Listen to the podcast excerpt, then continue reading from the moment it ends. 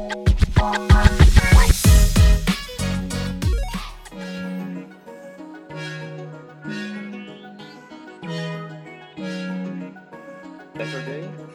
Gero und meiner Person.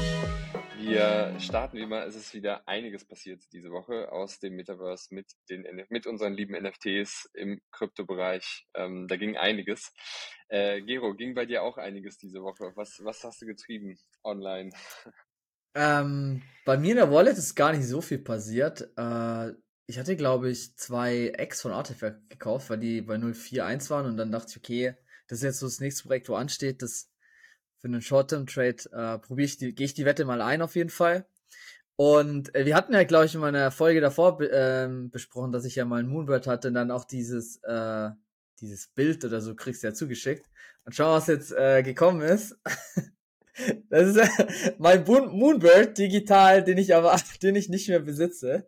Aber ich, ich habe jetzt zumindest diesen, diesen schönen Bilderrahmen. Ähm, diese Infinity Objects heißen die, oder ist die Firma? Äh, weiß ich jetzt nicht, was ich damit machen soll, aber vielleicht stelle ich mir trotzdem hin als, als, als schwierige Erinnerung, wie ich, wie ich zwei Eve mal in drei Tagen verloren habe aufgrund von dem Silicon Valley Vorfall. Also an alle, die gerade zuhören, Gero hat mir gerade einen ähm, Bilderrahmen ins Bild gehalten mit einem Pixel, mit einer Pixel-Eule. Genau, den Pixel Moonbird.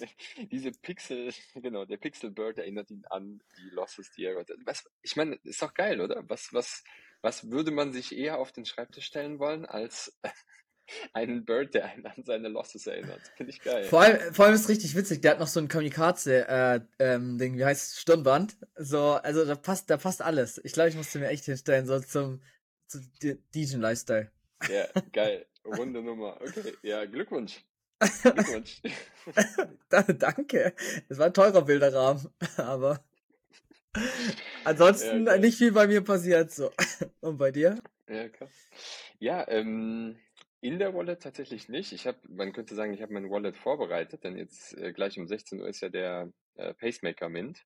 Mm, ähm, okay. Genau, Pacemaker ja die wie sagt man denn, die Holding oder die, die neue Company mit seinen paar Monaten von Till Jagler. Ähm, und ja, da freue ich mich schon drauf, weil äh, ich ja über unsere Connections auch, glaube, Olli war das, ne? Olli hat mhm. Olli uns? Ja, genau, Olli. Ja, ja, ja. Genau, äh, danke nochmal an Olli, ähm, uns hier in die Phase One da reingebracht hat. Und ich finde Pacemaker richtig geil. Ich habe meinen Pulli jetzt hier äh, nicht mit, aber auch sehr, sehr geile Qualität. Den habe ich vor anderthalb Wochen bekommen. Mhm. Ähm, bis jetzt sehr begeistert vom Community Management, von der Qualität des Merchandise und äh, ja, ich hoffe, dass der Mint nachher erwartungsgemäß auch gut läuft und da freue ich mich gleich drauf. Ja, cool. Und mit, mit der goldenen Maske hast du ja, glaube ich, ähm, einen Free Mint oder brauchst du zwei davon? Oder, oder wie? Irgendwie sowas hatte ich, glaube ich, beiläufig gesehen. Ja, genau, genau. Du hast halt einen Free Mint. Ja. Du musst halt einfach okay. nur darauf gucken, dass du die haben das halt in Transaktionen gebündelt. Also selbst wenn du zwei mitten willst, musst du in einer Transaktion machen. So, das war das Einzige. Aber ja. genau, ja. Okay. Mit okay, Facebook cool. hast du da einmal free. Yes, also in der nächsten Episode sitze ich dann hier mit so einer goldenen Maske. Also, ähm, nice, nice, nice. Genau. Cool. Ja, cool. Mega. Dann ähm, lass uns reinstarten. Es ist ja wieder äh, einiges, einiges äh, gewesen in verschiedenen Web3-Bereichen diese Woche. Und ähm, du hast direkt mal deine deine, deine Pixelbirds mitgebracht.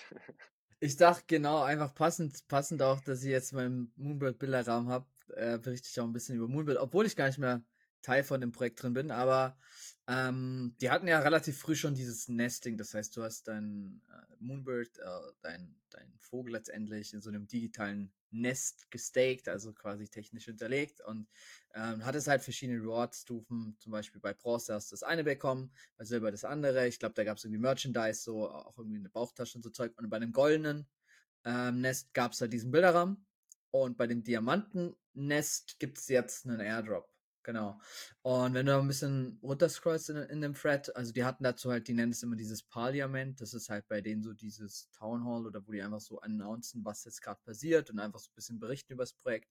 Äh, Gibt es einen ganz coolen äh, Trailer dazu, äh, haben sie es so ein bisschen animiert mit dem, mit dem Vogel. Ähm, und wenn du jetzt, warte mal, äh, gehen wir noch einen Tacken hoch und jetzt auf, genau, musst du mal auf den, auf den Zweier drücken oder auf, auf drei und dann kannst du weiter in dem Thread weiter runter. Ich glaube irgendwie in, in dem Thread selber ist es ansonsten. Genau, und jetzt kannst du weiter runter. Also die waren da auf der NFT NYC. hier siehst du jetzt zum Beispiel ähm, die, das Diamantennest, das fängt jetzt halt an. Und das heißt, du kannst da so einen, so einen Pass claim. Und das startet genau am 24. und 26. April. Und ähm, du konntest auch jetzt schon, wenn du mal noch ein bisschen weiter runter gehst, also genau dieser Mint-Pass, der kommt erst, da wirst du dazu berechtigt, verschiedene Artists dann von den Assets zu bekommen. Und was sie jetzt auch ähm, gemacht haben, dass du, dass du quasi so einen Egg claim konntest. Ähm, und dieses Egg gibt es in, in, drei verschiedenen ähm, Rarities hier, das siehst du jetzt genau an, an der Stelle. Was man damit machen kann, äh, habe ich jetzt selber noch gar nicht so genau rausgefunden, weil einerseits ja gibt es ja diese Pässe, die dich dann irgendwie für gewisse Künstler ähm, berechtigt, weil die haben ja gemeint, okay, Moonbird will jetzt ein Projekt sein, das sich komplett auf den Art-Bereich fokussiert und ähm, genau, das ist auch so ein bisschen random, von wem du dann Kunst umsonst claimen kannst mit diesem Pass. Was jetzt die Eier genau machen, habe ich jetzt noch nicht genau hundertprozentig äh, oder hundertprozentig genau verstanden. Ich weiß nur, dass es drei verschiedene Rarities gibt. Wenn du nochmal einen Tacken runterscrollst, siehst du ähm, genau diese Seite, die ist jetzt schon online. Äh, genau, das sind von den Visuals die drei verschiedenen Eggs.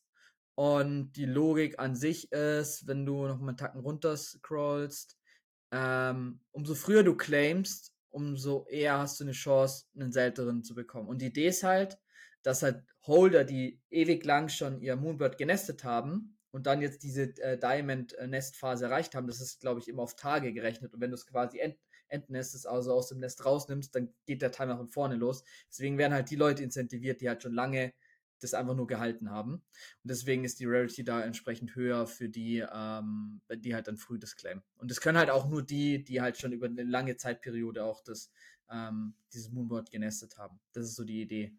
Ähm, genau, was jetzt daran, was genau da drin ist, weiß man jetzt auch noch nicht genau. Und die nächsten Pläne sind halt dieses Moonboard Scanned. Das habe ich auch noch nicht im Detail ganz verstanden und dass sie halt auch eine Art von äh, Token einführen wollen. Und die haben jetzt ähnlich wie Adidas jetzt so ein Community Council, äh, Council eröffnet, wo sie die Community stärker mit einbinden wollen. Genau, das ist jetzt mal so ganz, ganz grob auf dem High-Level das zusammengefasst, dass bei Moonbird was passiert. Also wenn es da Holder gibt, die sind wahrscheinlich tiefer drin, aber auch für einfach äh, Leute, die da in dem Ökosystem nicht so äh, tief drin sind, auch einfach mal so die Mechaniken, wie es zum Beispiel andere Projekte machen. Und äh, ich finde allgemein den Mechanismus ganz cool, dass die halt dann auch wirklich das mit diesem Nesten auch verknüpfen und die Leute, die dann halt wirklich lang gehalten haben, auch incentiviert werden. Also wirklich so dieses äh, Buy and Hold dann auch dadurch auch ein bisschen incentivieren. Ja. Also genau, ähm, da gibt es ein paar coole Mechaniken, finde ich, auch im, im Vergleich zu anderen NFT-Projekten. Also unter anderem diese ne, Long-Term-Holder, dass die so rewarded werden, wie du gerade gesagt hast. Ich finde auch, wenn ich das richtig verstanden habe, diese, ich sag mal so, dieses Zweiergespann aus, du bekommst halt, also mit dem Pass kannst du die, kannst du die Kunst claimen, ne? Das ist das, was du ja, ja gesagt hast. Ja, und ja. gleichzeitig mit dem, mit dem Egg geht es ja so ein bisschen in die Gamified-Richtung. Ich nenne es mal kurz so. Also wenn ich mir die Graphics angucke, ähm, ich weiß jetzt, hier, ich bin überhaupt nicht bei Moonwords drin, ja. aber auf dem Bild sieht man ja das Eck und daneben sind halt so Figürchen, irgendwie, die sehen so aus wie so mutierte Frösche und irgendwie mutierter Wolf oder so. Ähm, und mit Legendary Runic Stone und so geht ein bisschen die Gamified-Richtung, also halt auch für andere Projekte oder vielleicht sogar Web2-Brands, ne, die überlegen, was machst du eigentlich mit dem ganzen NFT-Krams. Ähm, man kann halt auch beide Wege gehen gleichzeitig, ne? Also wohl in den Artwork, Kunst, Visual-Bereich, als auch so ein bisschen in den Gamified-Bereich Leute claimen lassen, staken, Long-Term Holder rewarden, ähm, wieder was Cooles halt geairdrop bekommen und so weiter. Ähm, das finde ich, finde ich ganz cool. Ich muss sagen, von den Graphics her, ähm, sehe ich jetzt nicht so die Parallelen zu dem ja, ist ein bisschen wild. Ja, Pixel, also ist ein bisschen wild, ja. ist so ein bisschen Frosch auf Acid oder so, aber ähm, Ja, ähm, mal gucken. Also es bewegt sich auf jeden Fall was. Ja, cool. Ja. Mega. Genau. Gut, cool. Sehr schön, dass du es mitgebracht hast. Ähm, es bewegt sich auf jeden Fall was, trifft auch zu auf, auf Horizon Worlds, nämlich das, ähm, ähm, ja, das Metaverse-Element von Meta. Denn der gute Sachs und Team haben sich gedacht, ah, boah, ist so schwierig, die Nutzerzahlen zu erreichen, die wir festgelegt hatten. Nämlich, ich glaube, es waren 500.000 pro Monat. Mhm. Und sie sind irgendwo bei 250.000 gelandet. Wo könnten wir denn jetzt noch Leute herholen? So, und dann habe ich gedacht, ja gut, dann machen wir Horizon Worlds jetzt einfach auf für Teenager. Mhm. Das heißt, jetzt sind in den USA und Kanada äh, Teenager zugelassen für, ähm, also unter 18-Jährige zugelassen für Horizon Worlds. Es gab es wohl auch vorher schon so ein bisschen inoffiziell, ne? Ich meine, ganz klar, ne? Also unter 18-Jährige sind auch nicht blöd, mhm. äh, schon Wege gefunden, sich in Horizon Worlds reinzu, reinzubringen, aber jetzt ist es halt offiziell. Man kann auch davon ausgehen, dass noch mehr Teenager jetzt da an Bord springen werden, weil der Andrang wohl relativ hoch ist. Also es wurde wohl gut angenommen von den Nutzerzahlen her. Ähm, aber wie man sich denken kann, hat das Ganze jetzt nicht nur zu positivem Feedback geführt, sondern halt auch von ähm, Organisationen, äh, die gerade so, sag mal, auf das Thema Jugendschutz fokussiert sind, die dann sagen sollen, ja, in einer solchen Welt ähm, ist es fast unmöglich, vernünftig Teenager zu schützen vor äh, Miss, also vor Harm, ne? vor, vor Leuten halt, die da im, ihren Schabernack treiben. Das heißt, es ist wirklich halt auch Feedback gewesen, ähm, das jetzt nicht so erfreulich war. Man darf gespannt sein, wie Meta damit umgehen wird. Ähm, irgendwie reißt so diese Strähne der Negative News nicht so richtig ab. Ich finde auch der Zeitpunkt ist ein bisschen ungünstig, Horizon Worlds jetzt für Teenager zu öffnen. Das wirkt so ein Tacken verzweifelt, aber das ist jetzt nur meine persönliche Meinung. Ja, ja. Ähm, ich weiß nicht, wie du es siehst. Ich fand es auf jeden Fall krass. Ähm, ich, hab gar, ich, ich merke gar ich habe gar keine richtige Meinung, ob ich das jetzt so gut oder schlecht finde. Also, ähm, ich wusste gar nicht, dass, dass das gar, dass das Horizon für unter erst ab 18 ist. Ich dachte, das wäre so wie bei anderen Social Media Plattformen, dass, ich glaube, Instagram ist ja irgendwie 13 oder 14 oder so. TikTok glaube ich auch. Ich dachte es ja auch in einem ähnlichen Segment und gar nicht, dass es ab 18 ist. Deswegen war das für mich jetzt erstmal neu, die News. Und ähm, ja, ich glaube auch, es wirkt halt so ein bisschen, die haben ja jetzt erstmal auch diese Metaverse-Pläne und so erstmal auch zurückgestutzt, quasi da ja auch ein bisschen, sag ich mal, wie soll ich es formulieren, halt die Ressourcen ja auch abgebaut aufgrund der, der Makrolage, weil die ja gerade nicht so gut ist. Und ich glaube, das ist jetzt auch einfach nur so eine, so ein vermutlicher Quick-Win, um vielleicht damit mehr User reinzubekommen. Ähm, bin mal gespannt. Ich kann mir kaum vorstellen, dass da mehr reinkommen, weil ich glaube, die Leute, die da eh Bock drauf hatten, die haben diese Altersschranke eh im Gang, außer die ist aber wirklich irgendwie schwierig, aber meistens ist es ja nur so, ja, bist du schon 18 oder nicht? Ja, nein, und dann kannst du vorbei oder nicht. Also, ja. Ich, ja, ich bin mal gespannt. Ich bin mal gespannt. Ja, plus, Was ich meine, ne, also ich meine, es ist ja auch so, natürlich sind auch hier so Parental Control Mechanismen drin, ne? Also da, da wird schon darauf geachtet, dass ähm, äh, da jetzt möglichst wenig Schabernack getrieben wird, ne? Also dass man, lass uns das mal so ausdrücken. Also sind natürlich halt entsprechende Mechanismen, Schutzmechanismen für Teenager drin. Der anderen Seite muss man halt auch ganz klar sagen, ne? Ich meine, mach mal heute um 22 Uhr abends oder 23 Uhr irgendwie die, die Flimmerkiste an. Also was da im Fernseher läuft, ist halt auch äh, ja. äh, und auf Social Media ja auch mittlerweile abgeht. Ähm, ja, weiß ich nicht. Also, dass sich da jetzt so extrem aufgeregt wird. Zeitpunktmäßig ist es ein bisschen schwierig, finde ich, aber die grundsätzliche ja. Sache, dass geöffnet wird, finde ich, glaube ich, halt eher gut. Also. Ja. Ja. Ja, finde ich auch. Okay, also, gut. Wir, ja, wir betrachten die Schritte des, des Mark Zuckerberg weiterhin sehr aufmerksam. Ähm, gehen aber jetzt erstmal rüber zu einer richtig coolen Sache, die du mitgebracht hast. Ja, und zwar ähm, wir hatten ja schon mehrfach darüber berichtet, es gibt ja einmal Artefakt, die so quasi ihre eigenen Projekte machen im Web 3 und dann gibt es einmal Nike Swoosh, was ja, ähm, glaube ich, komplett in den Nike-Konzern integriert ist und letztendlich so der Web 3 Arm oder beziehungsweise das Web 3 Projekt von Nike selber ist. Und in den vergangenen Folgen haben wir ja schon ein bisschen drüber gesprochen. Also am Anfang gab es eine Plattform, wo du dich anmelden konntest, ganz normal mit E-Mail-Adresse, kannst du aktuell immer noch. Und im Hintergrund wird eine Wallet für dich erstellt und auch für dich aufbewahrt. Das heißt, die ganze Technik ist überhaupt nicht für dich relevant. Ähm, und was jetzt so interessant ist, am Anfang konntest du also dein eigenes Nike, deine eigene Nike-ID minden letztendlich, konntest du ein bisschen konfigurieren, ob du da irgendwie so ein Logo haben wolltest, konntest du dir einen Namen geben und so weiter. Es war auch ein Stormbound-Token, das heißt, äh, das NFT, das gehört immer dir, das ist quasi mit deinem Kundenaccount oder mit deinem, ja, mit deinem, deinem, deinem Account quasi für immer verknüpft, mit deiner Wallet. Und jetzt haben sie quasi den ersten, ähm, also das erste Projekt oder Teilprojekt davon gestartet. Es gab jetzt so, so Poster, die haben sie geairdroppt an, glaube ich, ein Drittel aller User, wenn du ein bisschen runter scrollst. Ähm, siehst du das? Also es gibt dann das verschiedene, verschiedene Visuals, ich glaube noch ein bisschen weiter. Ähm, und das Poster ermöglicht dir letztendlich so einen digitalen Nike-Schuh zu, ähm, zu, zu erwerben. Für, ich glaube, 19,28 Dollar oder so. Äh, genau, hier siehst du, dass es 330.000 schon auf der, auf der Plattform gab. Ähm, ich glaube, da drüben war's. Ah ja, genau, da war es an der Stelle. Und Tacken höher. Äh, noch ein bisschen. Da stand, stand nämlich dann die Information, genau. Hier die es ging darum, dass sie letztendlich ja diese, dieses Poster geairdroppt haben und du damit kannst, wenn du dieses Poster hast, kannst du diesen, diese digitalen Sneaker für 1928 kaufen. Und äh, genau, ein Drittel davon sind dafür berechtigt und die Idee ist dann natürlich, auch wenn du dich jetzt ein anmeldest, dann siehst du auch, dass da noch mehr so Geschichten ist wie, okay, da wird es irgendwie noch gamified weitere Utility geben, heißt, da steht was mit dass da auch mehr digitale Elemente kommen werden und auch, äh, dass dann die Community quasi mit Nike zusammen an digitalen Assets co-createn äh, können.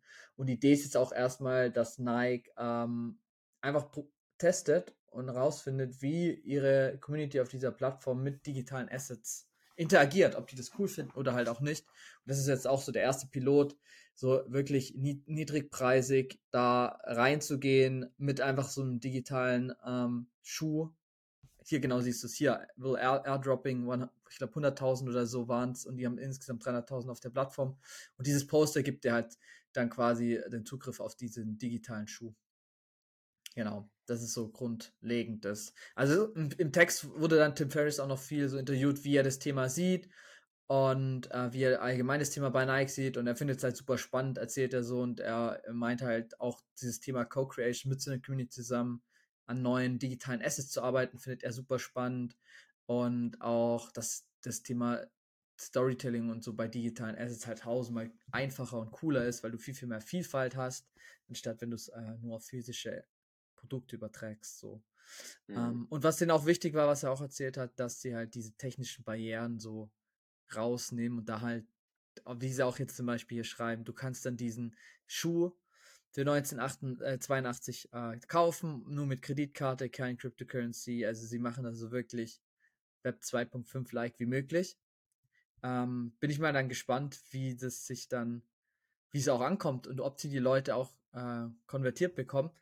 Weil das Interessante ist, Adidas macht ja ähnlich jetzt. Also die haben jetzt, klar, die haben jetzt auch diesen, diese dritte Phase, ich glaube in der letzten Folge haben wir ja drüber gesprochen und ich sehe da halt immer mehr Parallelen. Ähm, das hatte ich jetzt bei, bei Adidas zum Beispiel gesehen, die integrieren das in ihre, in ihre Adidas-App. Und da haben sie, glaube ich, auch relativ viel User und da machen sie es ganz smart. Sie haben jetzt so eine Collection mit, mit ihrem, mit ihrem Affen, wo es dann zum Beispiel so einen blauen, so einen blauen Overall gibt, Schuhe und so weiter. Und manche Assets oder manche digitalen, äh, das sind, das sind keine digitalen, sind physische Sachen. Manche physischen Sachen sind für jeden verfügbar und manche sind token-gated. Also, dass sie das wirklich so, so langsam leicht integrieren in diese Apps, die die eigentlich die, sag ich mal, einfach die normalen User kennen und dann werden sie erstmal ja aufmerksam auf, okay, was ist denn Token Gated und was ist es, um so langsam die Leute an dieses Thema NFT und äh, digitale Assets ranzuführen, was ich eigentlich ganz spannend finde. Und Nike macht es ähnlich. Also beide Approaches sind sehr, sehr ähnlich. Und jetzt kommen wir halt so langsam in so eine spannende Phase, wo du halt wirklich siehst, okay, interessieren sich die Leute dafür, wenn man das so die Barrieren immer niedriger macht oder ist es wirklich einfach was, wo nur in der Nische irgendwie interessant ist? Genau. Also, ähm, ja, ich, ich finde es halt sau cool, kann ich nicht anders sagen. Ne? Ich meine, klar, Nike ist ja sowieso, egal ob jetzt halt im Web3-Bereich oder auch in klassischen Web2-Bereichen äh, des Marketers äh, lustiger Traum, ja. Ähm, also da geht so viel und ich finde auch hier wieder die, die Vielseitigkeit, ja. ne? also von der Utility her. Und ich meine, Nike ist ja auch jetzt mal auch unabhängig von Web3 schon bekannt als eine Co-Creation-Brand. Ne? Ich meine, die Schuhe, die du vorher auch schon co-createn konntest, halt im physischen Bereich, ähm, äh, anderes Merchandise, was du co-createn kannst, machen sau viel mit Athleten, die halt ganze Kollektionen co-createn. Also das Thema Co-Creation ähm, ich meine, da passt halt Artefakt wieder saugut zu Nike. Ne? Wir haben ja auch beim letzten Mal über Parallelen gesprochen. Was machen eigentlich Nike und Artefakt sozusagen zusammen und was macht jeder so für sich so in seinem eigenen Süppchen? Ne? Und ich finde, dass die, dieses Dachgefühl, wenn man so will, dieses Co-Creation-Thema auch mit der Community ist halt extrem, ähm, extrem präsent einfach bei beiden. Also Ja. ja, und ich klar, ich meine, ich, ich muss natürlich auch noch meinen meinen Web3 Gaming Senf dazugeben. Ähm, klar, also da sind wir wieder ein bisschen beim Flexen, aber wenn ich jetzt mein, meine Collection, meine Nike Collection, ähm, meinem Avatar anziehen kann und damit ein bisschen rumflexen kann im, im, im Game, dann, ich meine, wer macht's nicht, ne? Also, ja, finde ich, finde ich cool. Ähm, ich finde, gleichzeitig hatte ich gerade den Gedanken, dass es ja schon krass ist, dass es jetzt so lange gedauert hat, ne? Dass wir jetzt, was haben wir jetzt fast, also Mai 23, NFT, Hype, NFT-Technologie seit, sagen wir mal, soliden zwei Jahren. So richtig, richtig seit anderthalb Jahren. Ist schon auch eine Entwicklungszeit, ne? Also, und, und jetzt sprechen wir erst darüber, dass halt eine Riesenbrand wie Nike das so implementiert. Also, schon noch ordentlich. Ja, ja, also, was halt, glaube ich, ein Learning war für, für Nike. Ich glaube, die wollten erstmal von Artefakt lernen, äh, lernen und haben dann halt daraus hin gesehen, okay, nur die Web3-Leute zu adressieren, der Markt ist zu klein, da kam so der Crash, ne? Und jetzt sagen sie halt, okay, wir versuchen halt einen anderen Weg, indem wir halt wirklich ähm, die Wallets für die selber verwalten. Dann gab es wahrscheinlich viel, viele ähm, Fragen bezüglich Legal, Anbieterauswahl und so weiter. Äh, weil ich glaube, wenn du halt noch nie was mit Krypto gemacht hast, dann musst du halt viel durchlaufen, dann hast du die regul regulatorische Unsicherheit und ich glaube, das kam alles halt mit dazu, dass das sowas länger gedauert hat, ähm, gerade bei so einem großen Konzern auch. Also äh, ich, ich kann es schon, schon nachvollziehen, warum das dann doch sich so gezogen hat. Aber es, Ja. es, es, ich glaube, jetzt wird es halt umso spannender, wie, wie die Community das aufnimmt und auch wie die, sag ich mal, Web2-Kunden auf das Thema, ein, ob die darauf anspringen oder halt auch nicht. Also jetzt Ja. kommt wirklich so die spannende Case-Study-Phase, wo du sagst, okay, jetzt wird es interessant, um das, das zu beobachten. Ja. Ja, auch wie, wie inwiefern jetzt halt Nike oder die Sports Industry oder Sports Fashion Industry auch hier eine Leuchtturmfunktion hat, ne? Auch für andere Branchen wieder, die vielleicht Ähnliches implementieren dann. Ja, cool, okay. Wir sind gespannt, äh, genauso wie ihr gespannt seid. Also schreibt auch gerne mal in die Kommentare, wenn ihr auf YouTube unterwegs seid oder ähm, Discord NFT University, was ihr von ähm, dem den neuen äh, Dot Swoosh Vorstoß haltet. Vielleicht haben wir auch ein paar eingefleischte Nike-Fans unter uns. Ähm, meldet euch. genau, dann, ähm, ich merke schon, ich habe heute die, ähm, die trockenen Themen mitgebracht. Du hast die, du hast die coolen Themen, ich habe die, die trockenen Themen hier mitgebracht. Ähm, und zwar äh, bin ich ähm, darauf aufmerksam geworden, dass das Europäische Parlament und genauer gesagt ein ehemaliger sehr enger äh, Advisor des Europäischen Parlaments der EZB empfohlen hat, erstmal weiterhin auf Research, also auf Forschung zum Thema digitalem Euro zu setzen, anstatt den digitalen Euro, also die CBDC, direkt zu launchen. Ähm, das fand ich ganz, ganz interessant, weil wir erleben ja gerade in verschiedenen Ländern auch so dieses Thema, ne, Krypto oder die, die klassische Kryptoindustrie, die links und rechts irgendwie so einen Haken bekommt und dann nochmal irgendwie so einen Uppercut. Und gleichzeitig werden aber ähm, äh, CBDCs äh, gelauncht.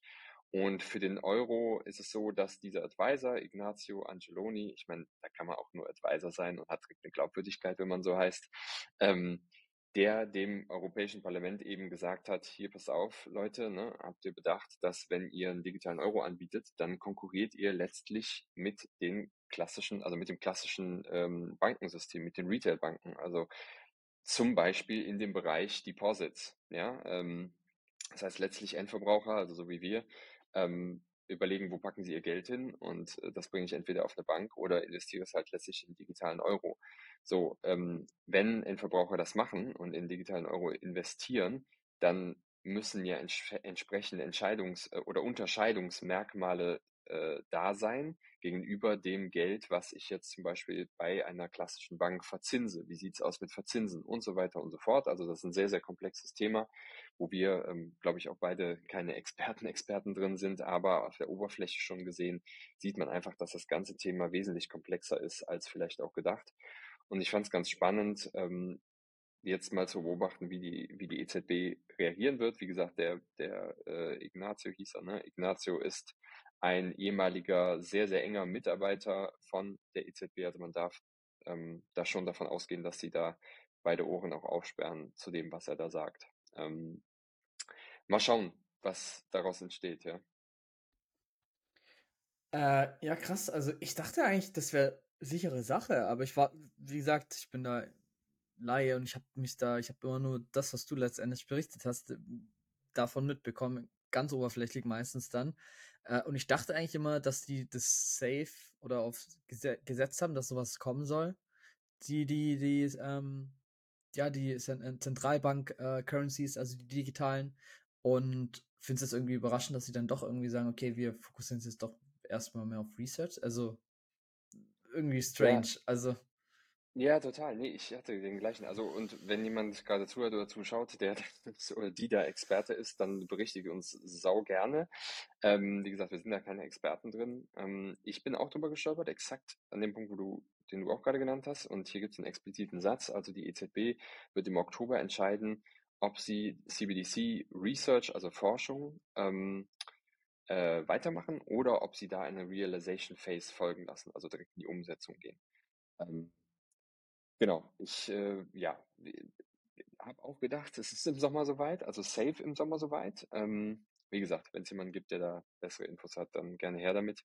Ich fand halt auch abschließend, fand ich noch einen ganz, ganz coolen Satz, nämlich eines äh, US-amerikanischen ähm, äh, Fed Board, also Federal Reserve, die US-amerikanische Zentralbank, ähm, Christopher Waller, der gesagt hat, dass eine Central Bank Digital Currency, also CBDC, grundsätzlich eine, eine Lösung auf der Suche nach einem Problem ist. Das fand ich sehr, sehr schön beschrieben. Ähm, gefällt mir. Ja, gut. weiß ich jetzt nicht.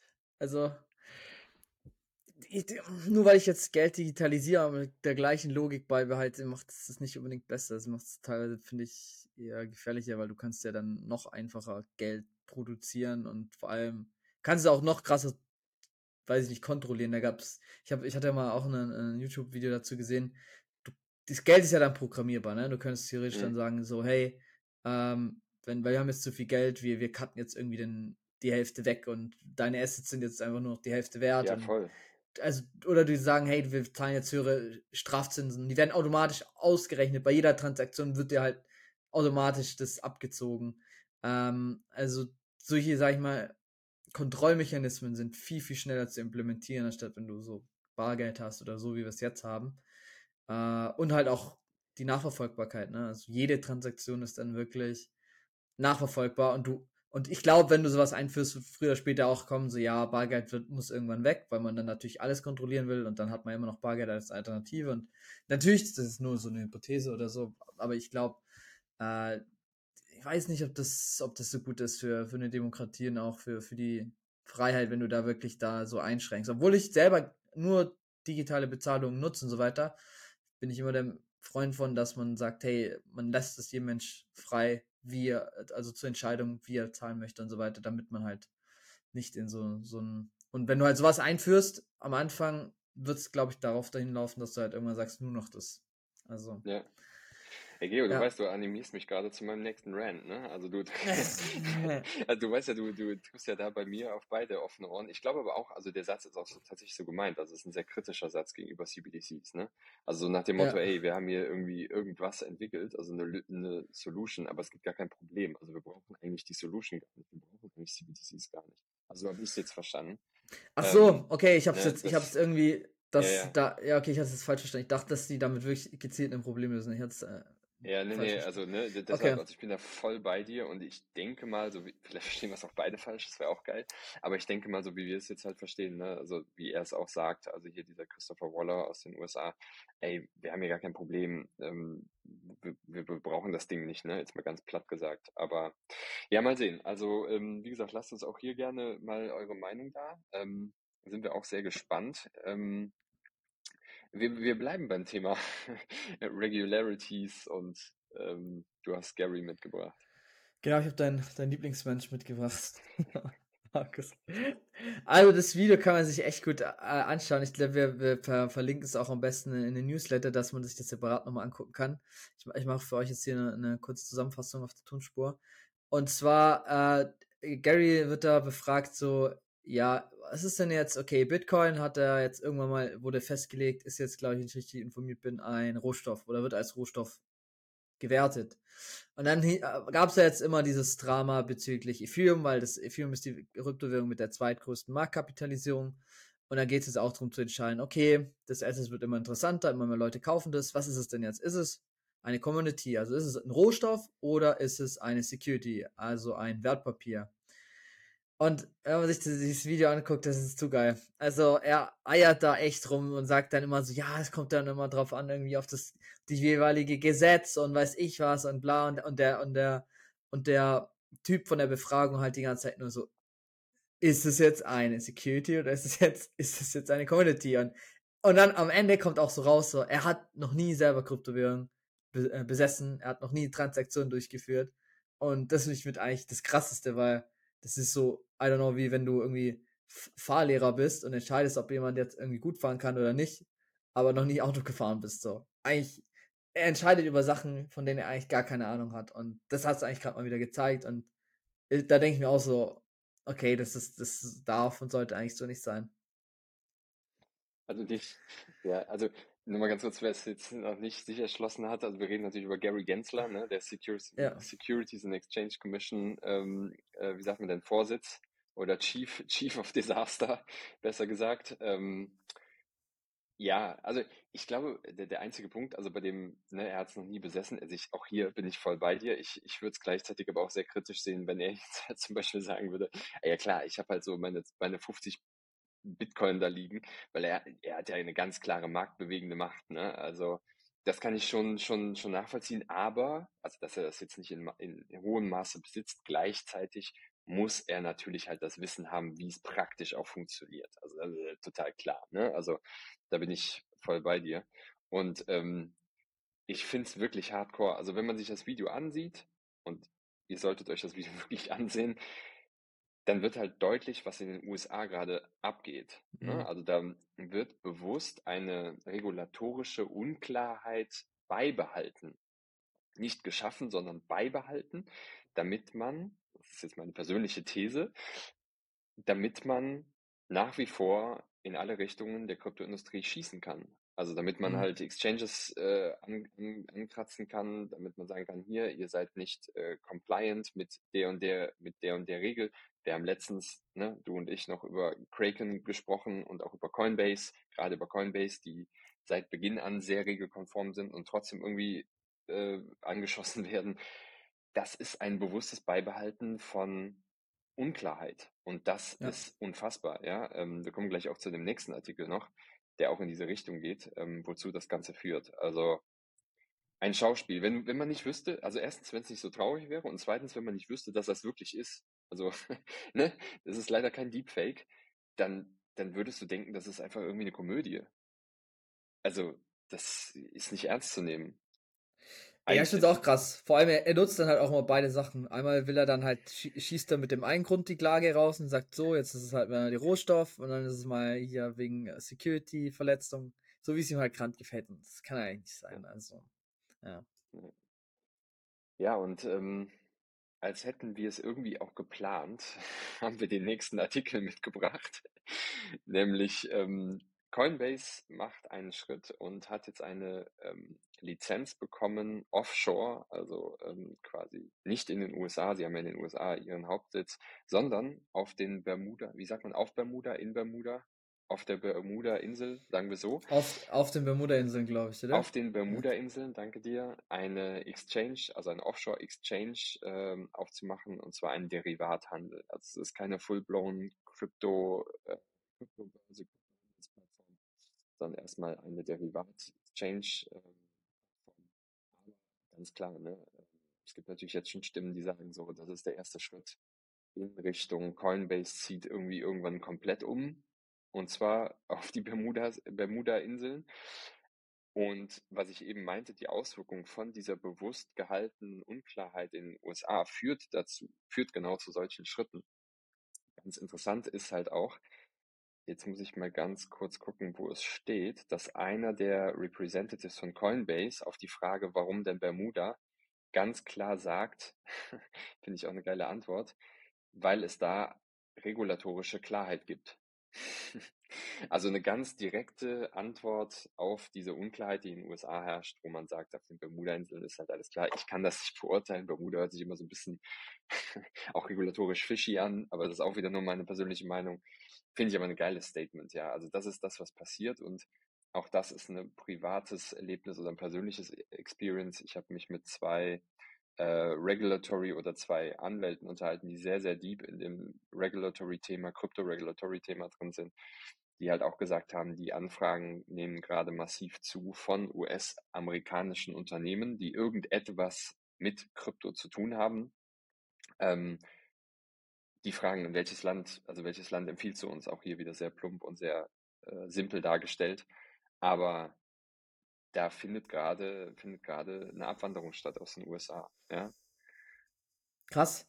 Wir hatten, glaube ich, auch in der letzten Folge hatten wir das ja auch gesehen, dass da auch die Unternehmen und so weiter irgendwie aus USA da langsam abwandern, also rein jetzt krypto-spezifisch und weil halt die, das hängt, glaube ich, alles damit zusammen wegen der regulatorischen Unsicherheit und weil es halt dann nur Kosten verursacht und ich kann es verstehen, also unternehmerisch äh, Seite macht es halt, macht es halt echt keine Laune, wenn du die ganze Zeit halt irgendwie da nur die Klagen einflattern, obwohl du vielleicht eigentlich das Beste versuchst und eigentlich schon relativ nah mit denen zusammenarbeiten willst, weil, ja, also ich, ich kann Coinbase äh, verstehen, ähm, dass die da halt irgendwann, sag ich mal, in Anführungsstrichen auch jetzt salopp gesagt, die, die Schnauze voll haben und sagen, gut, wir suchen uns jetzt was, wo wir einfach unser Geschäft machen können, ohne dass wir die ganze Zeit so Sonderprüfungen und so einen Kram haben.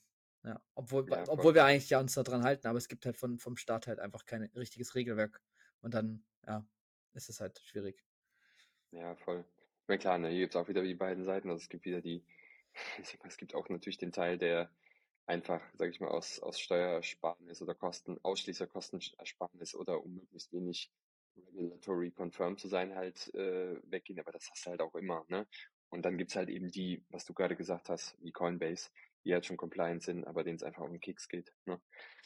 Ja, also auch hier eine sehr spannende Entwicklung und ähm, mal schauen, was da noch so passiert und vor allem auch in, in welche Länder, also erstens in welche Länder diese Companies gehen werden, ob ganz viele gehen werden aus den USA und natürlich auch welche Länder sich so positionieren, dass die Unternehmen kommen. Ne? Also ist ja auch eine spannende Frage. Wir hatten ja auch schon mal ein paar Mal über Middle East gesprochen und äh, ja auch im europäischen Raum. Ne? Frankreich hat sich positioniert so ein bisschen in die Metaverse-Richtung, auch wenn es noch nicht so systematisch ist, aber ähm, mal sehen.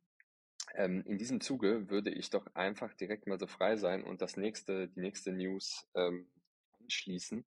Und zwar, das ist nämlich UK mit einem neuen Technology Department zum Thema Metaverse Web 3 positioniert. Also es gibt eine neu geschaffene ähm, ein neu geschaffenes Department, was auch schon ordentlich gefundet wurde. Ich weiß jetzt nicht prozentual, wie viel vom Gesamtbudget, also Regierung, äh, Regierungsbudget, jetzt dieses neue Department für Innovation bekommen hat.